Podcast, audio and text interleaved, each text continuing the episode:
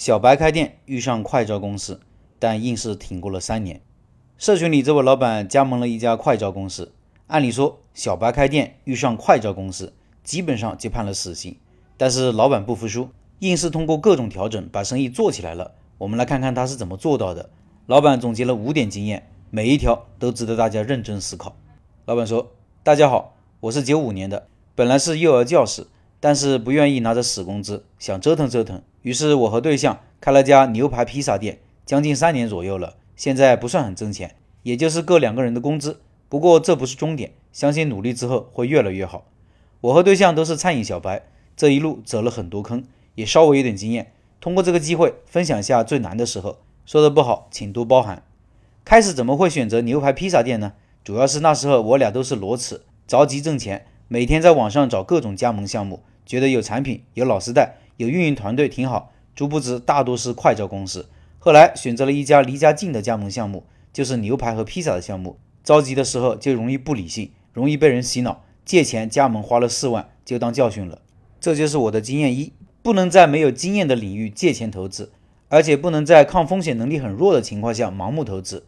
学完后开始选址，选址老师也没多专业，小半天就给我们选定了一个铺面。后面了解是要拆迁的，根本没有关注工作日和双休日的人流，也没有点目标人数。后面还是靠自己另外找了个铺面，在步行街有蜜雪冰城、韩国炸鸡店，人流基本是年轻人，年租金四万五，觉得还行就定了。这是经验二。选址需要花心思，批判性思维很重要。凡事要有自己的想法，即使是老实的话，也有不当的地方。开始营业后，快招公司就要求我们大批量的进牛排，最少一万片，这是我们放弃总部的最后一个原因。开业也没有找带店的老师，从此断绝了联系，开始自己摸索着前进。经验三：自己的事情还是要靠自己，靠不得任何人。营业后，我们的产品没有一点点竞争力，而且完全不适合商用，很业余。后来，我和我对象慢慢的改进营销方面，我模仿附近的一家连锁同行，在美团团购上卖牛排套餐的形式。他们员工多，出餐快；我们呢，两个人出餐慢，而且巨累，因为套餐里东西多，备货麻烦，出餐麻烦，根本不适合夫妻店。后来我们就不主卖牛排套餐了，开始主卖手工披萨，顾客基本都是单点，利润多，两个人还不那么累，外卖的销量也上去了。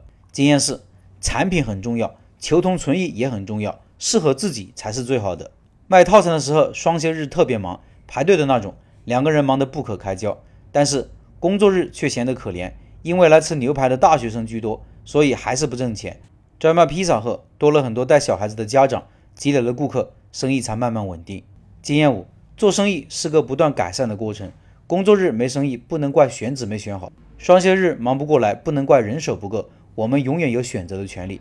餐饮的道路想走好不容易。一定要终身学习，学以致用。比如开店笔记就是很值得学习的地方，不然就得挣一辈子的辛苦钱。加入社群，想多学点运营的经验。最后，希望我的分享能给大家带来一点点启发。谢谢阅读。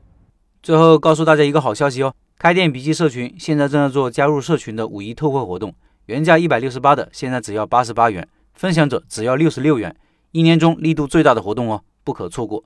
请关注开店笔记的公众号，点击公众号下方的加入社群了解详情。